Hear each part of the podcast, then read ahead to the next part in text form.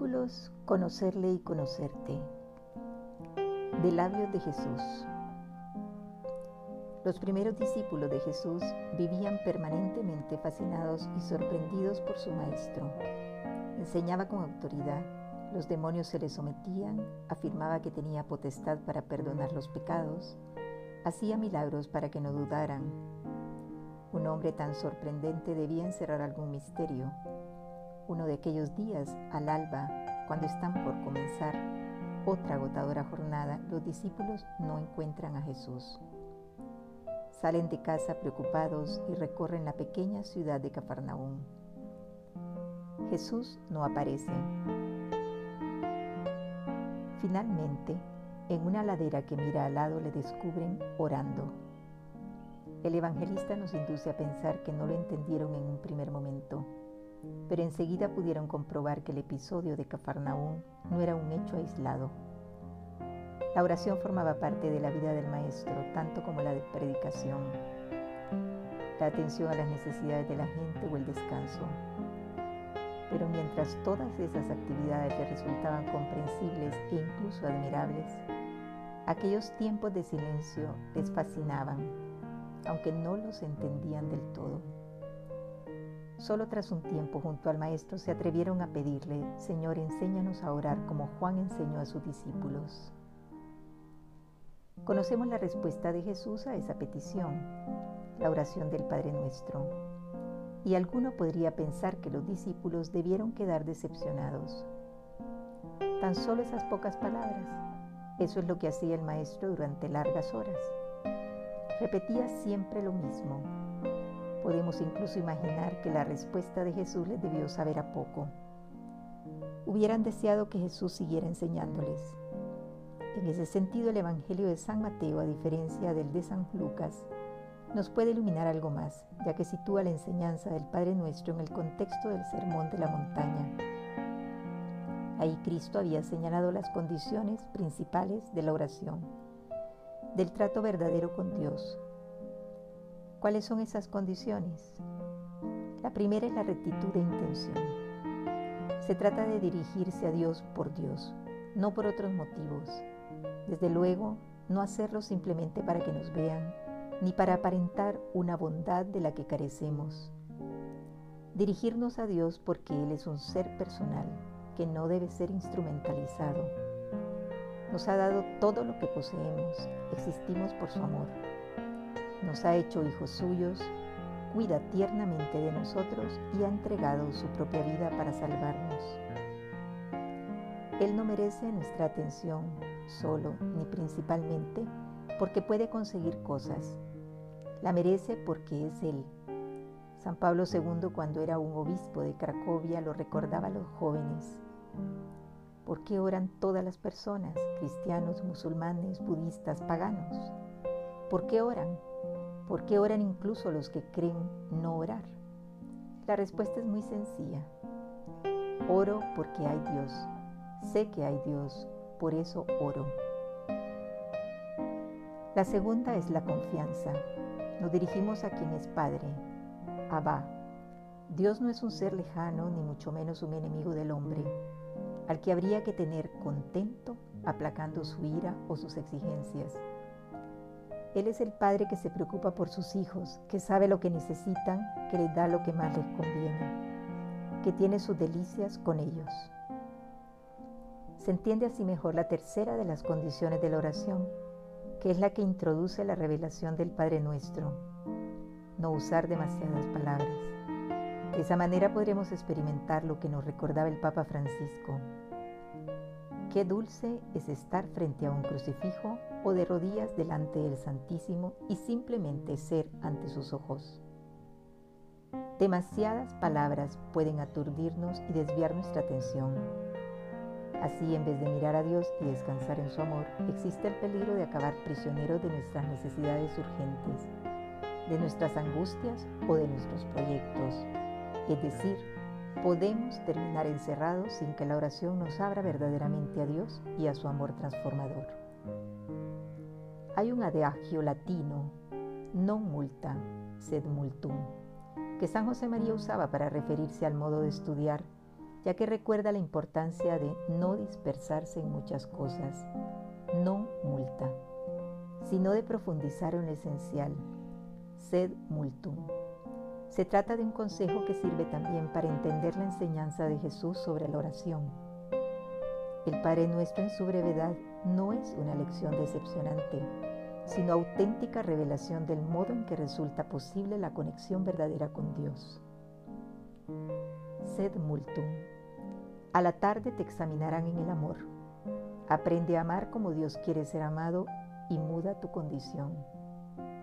Estas palabras de San Juan de la Cruz nos recuerdan que amar significa acompasarse con el otro, adivinar sus gustos y gozar en satisfacerlos, aprender a veces con cierto sufrimiento que no basta nuestra buena intención, sino que hay que aprender a acertar. Y para amar a Dios, ¿cómo conseguiremos acertar? ¿Cómo sabremos sus gustos? El libro de Job pone de manifiesto aquella dificultad cuando al final humildemente dice, yo te preguntaré y tú me instruirás. Se trata de la misma petición que siglos después dirigieron los discípulos a Jesús enséñanos a orar. Aprender a rezar no es, pues, primariamente cuestión de técnica o de método. Ante todo es apertura a un Dios que nos ha manifestado su verdadero rostro y que ha abierto para nosotros la intimidad de su corazón. Solo conociendo lo que anida en el corazón de Dios podremos orar verdaderamente, podremos amarle como Él quiere ser amado y a la luz de ese conocimiento mudar la condición de nuestra oración aprender a rezar de la mejor manera.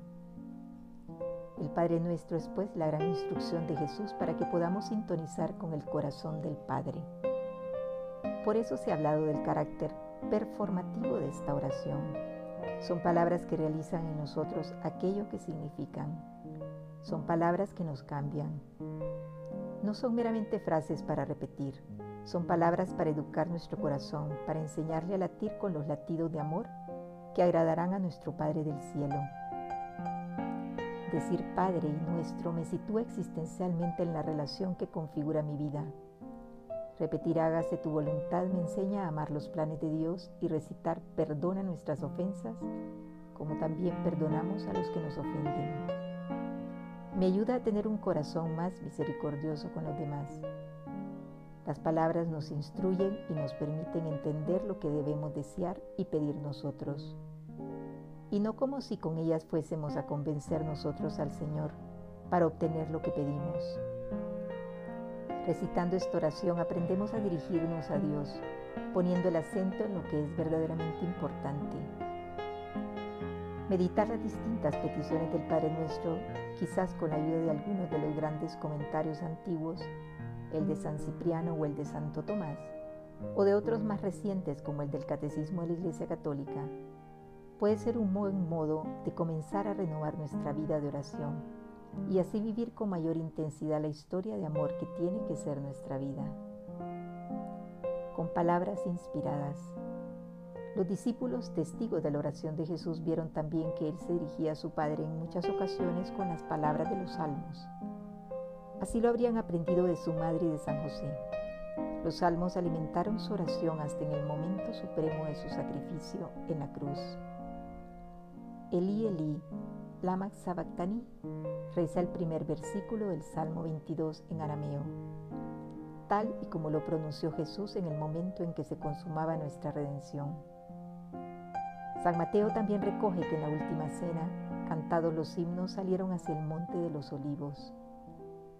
¿Qué himnos son esos con los que el mismo Cristo rezaba? Durante la comida de Pascua los judíos tomaban cuatro copas de vino que representaban las cuatro promesas de bendición de Dios para su pueblo cuando fueron liberados de Egipto. Os sacaré, os libraré, os redimiré y os tomaré. Se bebían en cuatro distintos momentos durante la cena. Al mismo tiempo se cantaban los himnos de Jalel, llamados así porque comenzaban con la palabra Jalel, aleluya. Seguramente Jesús recitó todos lleno de agradecimiento y alabando a Dios, su Padre, como un verdadero israelita consciente del carácter inspirado de estas oraciones, en las que se condensan tanto la historia de amor a Dios por su pueblo como las actitudes propias del corazón del hombre ante un Dios siempre más admirable. La alabanza, la adoración, la súplica, la petición de perdón. No resulta extraño pues que los primeros cristianos siguieran este modo de rezar de Jesús, apoyados también en el consejo de San Pablo. Llenaos del Espíritu, hablando entre vosotros con salmos, himnos y cánticos espirituales, cantando y alabando al Señor en vuestros corazones, dando gracias siempre por todas las cosas a Dios Padre en el nombre de nuestro Señor Jesucristo. Al igual que las del Padre Nuestro, las palabras de los salmos educaban sus corazones, abriéndolos a una relación auténtica con Dios. Descubrían con asombro y agradecimiento cómo aquellos versos habían prefigurado siempre la vida de Cristo. Y sobre todo comprendían que su corazón de hombre verdadero era el que mejor había sabido hacer suyas las alabanzas, peticiones y súplicas que en ellos se contienen. Desde entonces, rezándolos en referencia a Cristo y viendo su cumplimiento en Él, los salmos son elemento esencial y permanente de la oración de su iglesia se adaptan a los hombres de toda condición y de todo tiempo. También nosotros encontraremos en ellos alimento sólido para nuestra oración. Y no solo los salmos, a estos se unieron enseguida distintas composiciones, himnos y cánticos espirituales, para alabar al Dios tres veces santo que se les había revelado como comunión de personas, Padre, Hijo y Espíritu Comenzó así la elaboración de las oraciones que se utilizarían en la liturgia o que alimentarían la piedad fuera de ella. El propósito era el de ayudarnos a dirigirnos a Dios con palabras adecuadas, que expresaran nuestra fe en Él. Esas oraciones, fruto del amor de la Iglesia por su Señor, constituyen también un tesoro en el que podemos educar nuestro corazón. Por eso escribía San José María, tu oración debe ser litúrgica, Ojalá te aficiones a recitar los salmos y las oraciones del misal en lugar de oraciones privadas o particulares. Bajo el soplo del Espíritu Santo. Todos hemos aprendido estudiando textos escritos. Por eso podemos entender que las palabras del Padre Nuestro, de los salmos o de otras oraciones de la Iglesia son las que nos han educado en nuestro trato con Dios, aunque hasta ahora no lo hubiéramos pensado así. Sin embargo, la palabra de Dios tiene una característica propia. Está viva y por eso puede aportar novedades insospechadas. La carta a los hebreos nos recuerda que la palabra de Dios es viva y eficaz y más cortante que una espada de doble filo. Entra hasta la división del alma y del espíritu